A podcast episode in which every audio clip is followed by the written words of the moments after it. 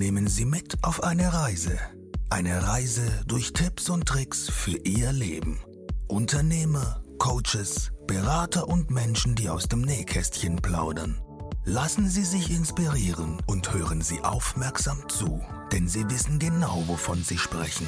Ein herzliches Willkommen von unserem Podcaster, Dennis Philipsen.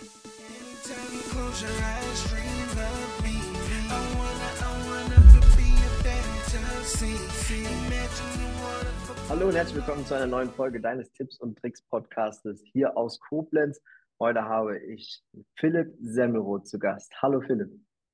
Hallo Dennis und natürlich auch ein liebes Hallo an alle, die heute zuhören. Philipp, was darf ich denn den Menschen da draußen erzählen, wenn sie mich fragen, wer ist Philipp Semmelroth? Naja, Philipp Semmelroth ist einer, der hilft, äh, Firmen profitabler zu machen. Basierend auf praktischer Erfahrung, mit 18 gegründet, mit 40 an einen Investor verkauft, gebe ich heute mein Wissen an Menschen weiter, was man tun muss, um sein Unternehmen entsprechend besser zu systematisieren, entsprechend mehr Geld zu verdienen und am Ende des Tages vielleicht sogar sehr profitabel verkaufen zu können. Jetzt ist es normalerweise so, wir haben im Vorfeld ja auch schon drüber gesprochen, normalerweise ist es hier so, dass man hier so seine fünf bis zehn Hacks weitergibt im Podcast. Äh, jetzt bist du jemand, der gibt direkt 55 weiter. Ja, soll aber jetzt erstmal nicht abschrecken, soll ja profitabel bleiben. Und äh, wir starten einfach mal mit, äh, eine Idee braucht einen Markt. Also jemand, der jetzt sich selbstständig machen möchte, dem rätst du natürlich erstmal zu überlegen, ey, ist, deine, ist für deine Idee überhaupt ein Markt vorhanden? Genau, also vom Prinzip ist es ja so, du musst ja mehrere Dimensionen aus meiner Sicht immer wieder überprüfen. Das kann sich im Laufe des Lebens ja auch ändern. Das heißt, eine Idee, die jetzt heute auch äh, vielleicht Sinn macht, mag vielleicht aufgrund veränderter Lebensbedingungen später keinen Sinn mehr machen. Aber die Strategie, die man dazu verwenden sollte, ist aus meiner Sicht immer die gleiche. Das erste ist, du musst natürlich irgendwie prüfen, was kann ich? Und aus dem Vielzahl der Möglichkeiten, weil wir können ja zum Beispiel beide auch, weiß ich nicht, Fahrrad fahren und angeln und, und tauchen und so, kann man ja nicht automatisch ein Business bauen. Das heißt, du hast jetzt Können, dann hast du die Dimension Wollen, worauf hätte ich wirklich einen ganzen Tag Bock, worauf hätte ich auch noch Bock, wenn es halt von einem Hobby zum Job wird. Weil das ist ja auch noch eine Dimension, die man immer im Auge behalten muss. Machen Sie Ihr Hobby zum Beruf, halte ich für eine dämliche Empfehlung, weil ich habe sieben Grills, ich grill halt gerne. Aber die Vorstellung, jeden Tag mit jemandem am Grill zu stehen, ist ja für mich überhaupt nicht schön. Also von daher ist es nicht von, äh, von Vorteil, wenn man sein Hobby zum Beruf macht. Und man muss insofern eben gucken, wo, was kann ich und was will ich dauerhaft, um das dann vielleicht auch am Markt profitabel anzubieten. Und die dritte äh, Dimension ist dann im Prinzip noch, gibt es dafür einen Markt? Weil am Ende des Tages kann es ja sein, dass du und ich vielleicht voll Bock haben, ich sage jetzt einfach mal, weil wir zwei Jungs sind, Papierflieger zu bauen.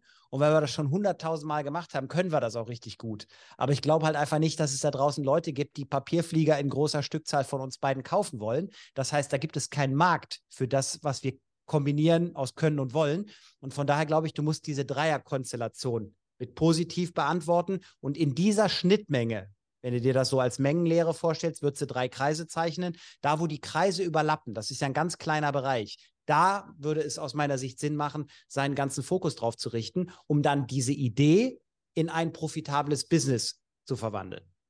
Mhm.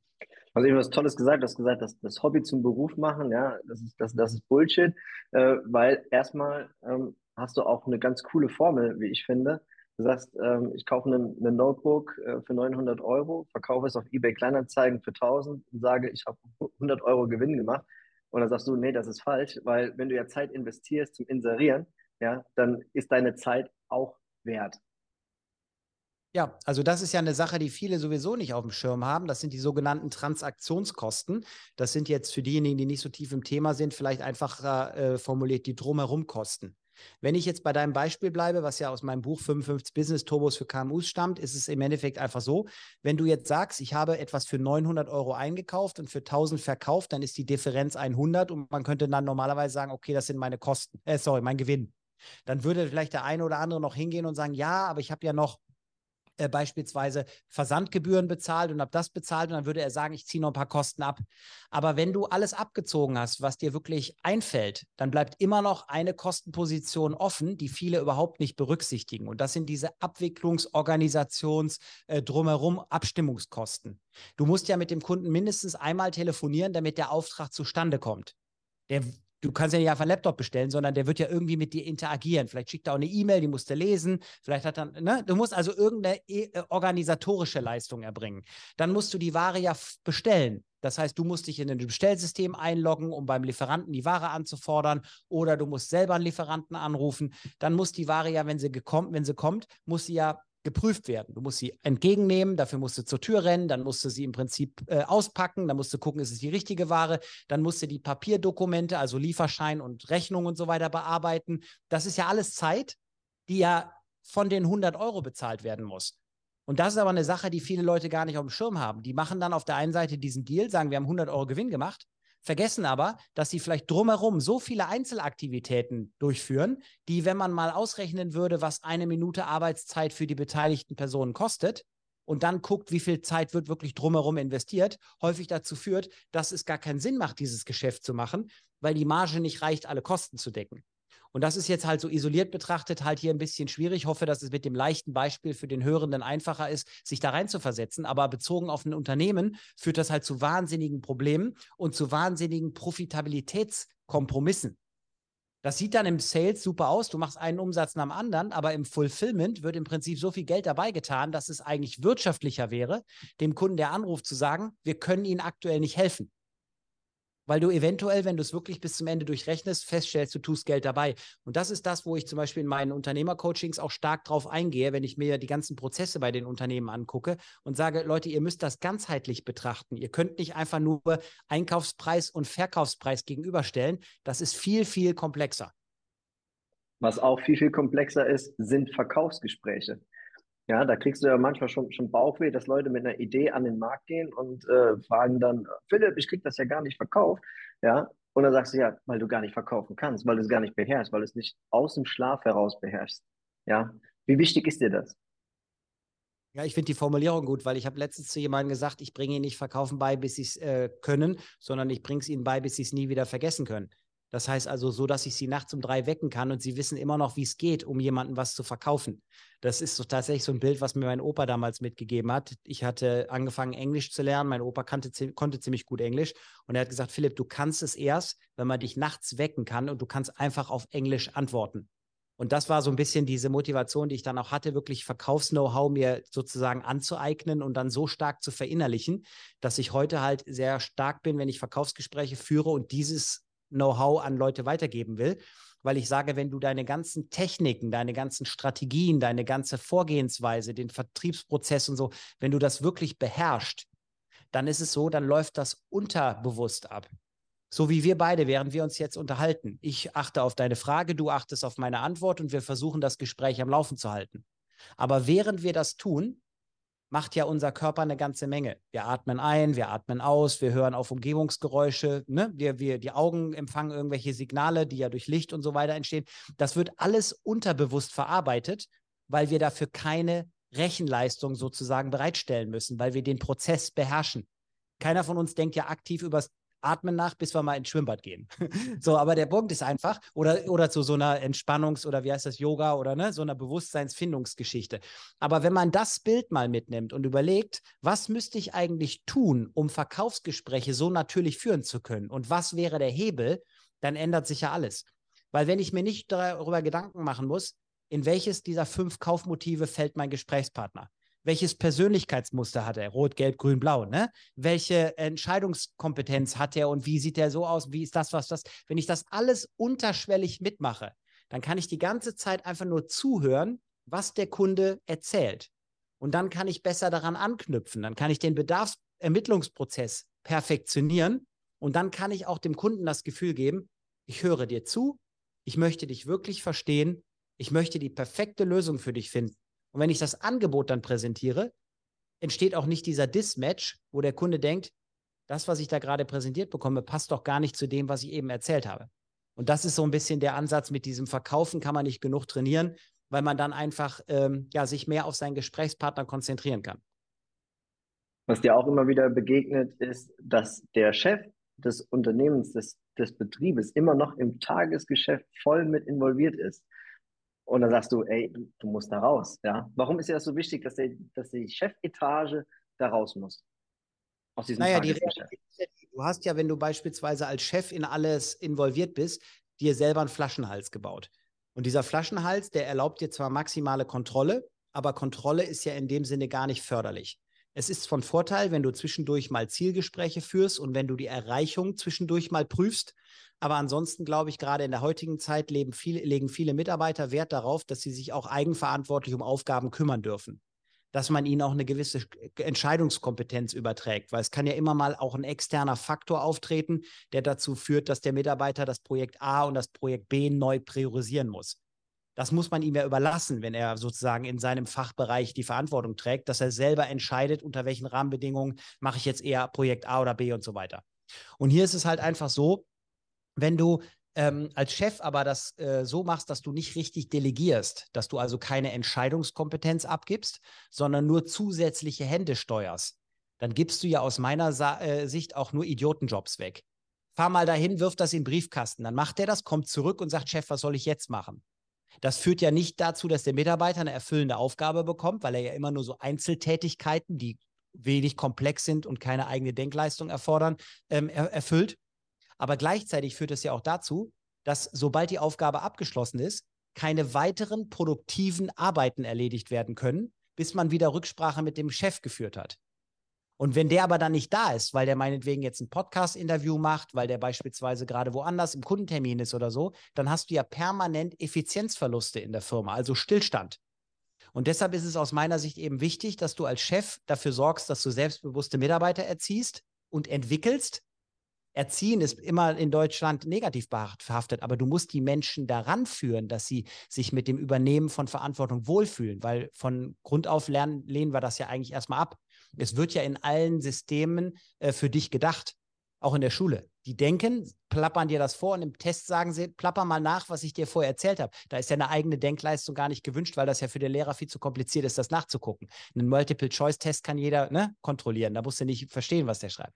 So, das heißt also, du musst im Endeffekt als Chef einfach gucken, dass du außen vor bleibst, weil du dann natürlich auch Zeit hast, das Unternehmen zu entwickeln und du eine Mitarbeiter zu entwickeln, mit deinen Mitarbeitern auch mal über deren Ziele und deren Lebens Pläne und so weiter zu sprechen, um dann zu schauen, wie kann man daraus einen gemeinsamen Weg entwickeln.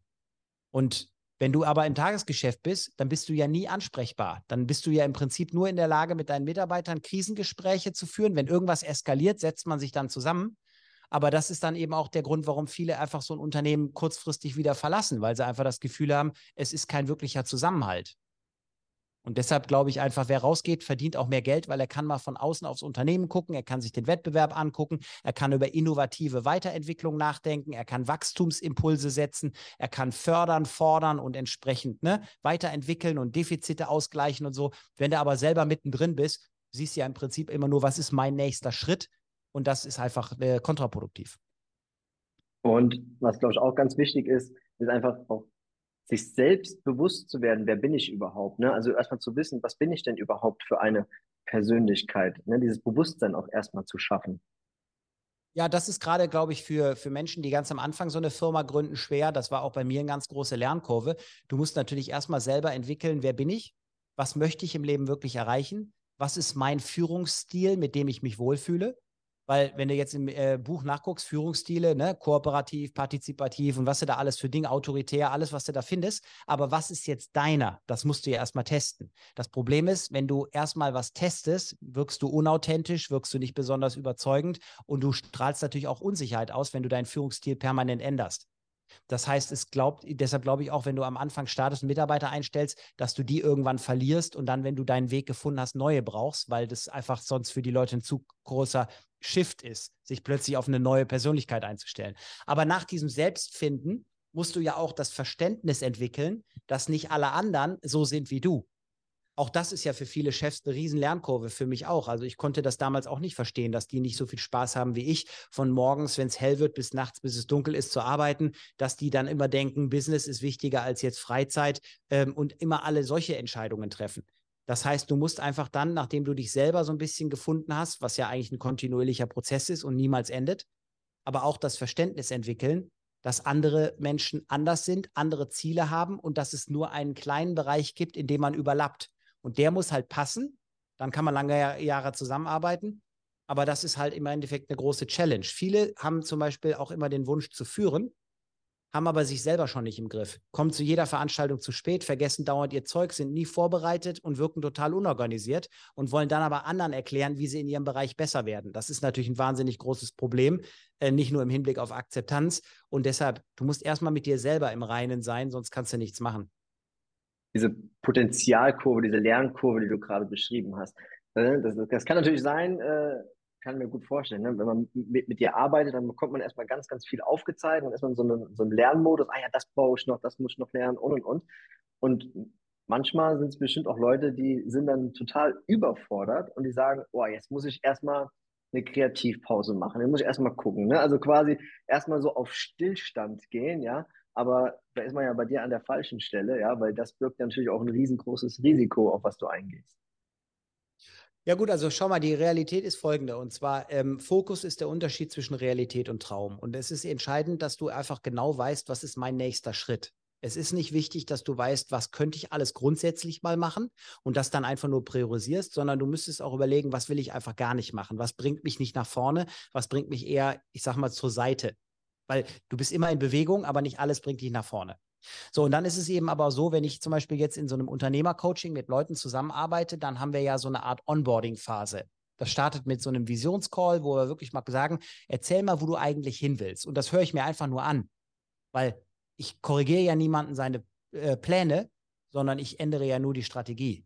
Das heißt also, im ersten Schritt höre ich mir mal an, was hast du vor? Was ist der Sinn deines Unternehmens? Was möchtest du in den nächsten drei bis fünf Jahren erreichen? Sind es heute noch die gleichen Ziele, wie du sie damals hattest? Weil ich habe zum Beispiel mit 18 mein Unternehmen gegründet, dann mit 40 meine Firma verkauft und dann direkt eine neue Firma aufgemacht und noch eine neue Firma aufgemacht, eine andere Baustelle. Aber der Punkt ist einfach, warum habe ich das erste Unternehmen verkauft? Weil das erste Unternehmen nicht mehr auf das eingezahlt hat, was ich in meinem Leben wollte, zum Beispiel ortsunabhängig arbeiten zu können oder mehr Zeit mit meinem Sohn, der jetzt halt da ist, ne? damals hatte ich keine Kinder, ähm, da entsprechend verbringen zu können. So, das heißt also, ich würde im ersten Schritt erstmal klären, was ist das, was du wirklich willst und ist das immer noch das, weshalb du damals gestartet bist? Weil auch hier müssen wir ja gucken, dass man nicht an alten Ideen festhängt, die mit, hält, die mit dem aktuellen Leben gar nichts mehr zu tun haben. Und dann würden wir überlegen, okay, pass auf, was müssen wir denn jetzt konkret machen, um von da, wo du stehst, dahin zu kommen, wo du hin möchtest? Und da habe ich ja einfach aufgrund dieses, äh, ja, ich sag mal, großen Erfahrungsschatzes eine Menge guter Ideen, die wir dann entsprechend besprechen. Ich mache dann Vorschläge. Dann brauche ich ja von dir als Kunde sozusagen eine Zustimmung für eine bestimmte Vorgehensweise. Daraus resultieren ja Einzelaktivitäten, die müssen dann abgestimmt von der Verantwortung zugewiesen und priorisiert werden. Und dann gibt es ja im nächsten Schritt im Prinzip noch die Fragestellung, kannst du das alles oder brauchst du für einzelne Schritte auch Hilfestellung?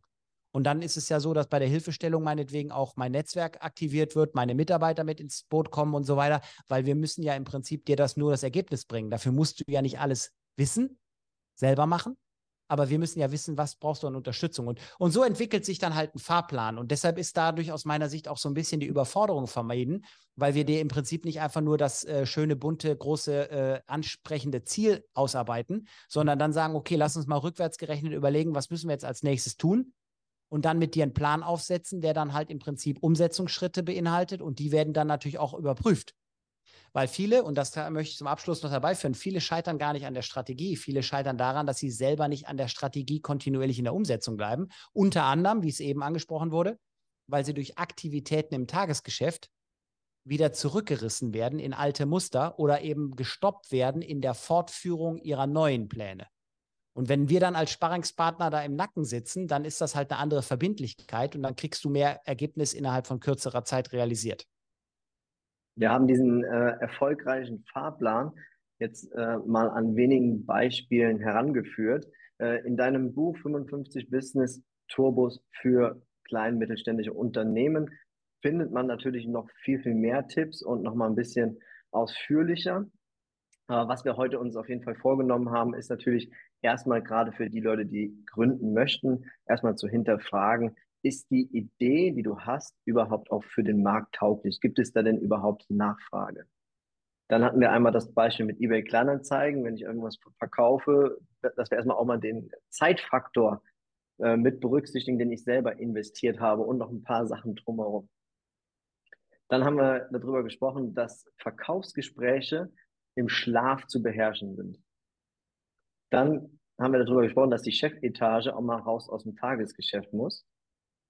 Dann haben wir über die Produktivität der Mitarbeiter gesprochen, aber auch das Verstehen der eigenen Mitarbeiter, was unangehnlich ist natürlich auch damit, dass der Chef aus diesem Tagesgeschäft raus muss. Dann haben wir über die eigene Persönlichkeit gesprochen, dessen bewusst zu werden.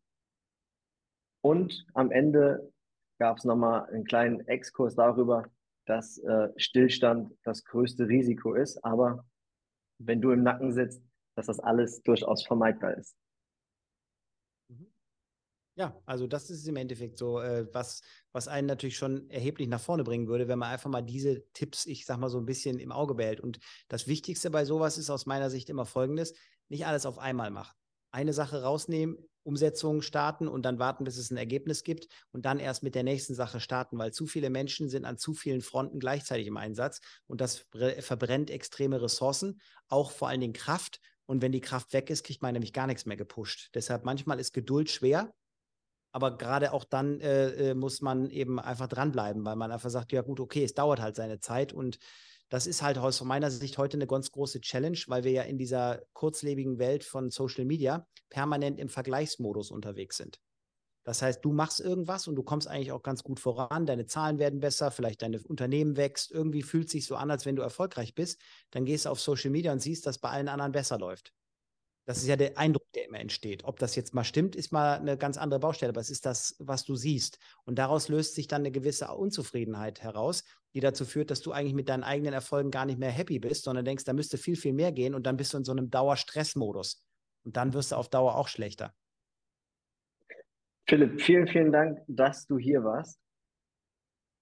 Ja, danke für, das, äh, äh, für die Einladung zu dem Interview. Und wenn einer da noch weitere Fragen hat oder so, kann er mich gerne auf LinkedIn oder Instagram oder so einfach kontaktieren. Genau, einfach den, den einfachen Weg gehen. Und zwar direkt auf Philipp Semmelroth. Philipp, vielen Dank, dass du hier warst. Ja, bitte, bitte. Mach's gut, Philipp. Ciao.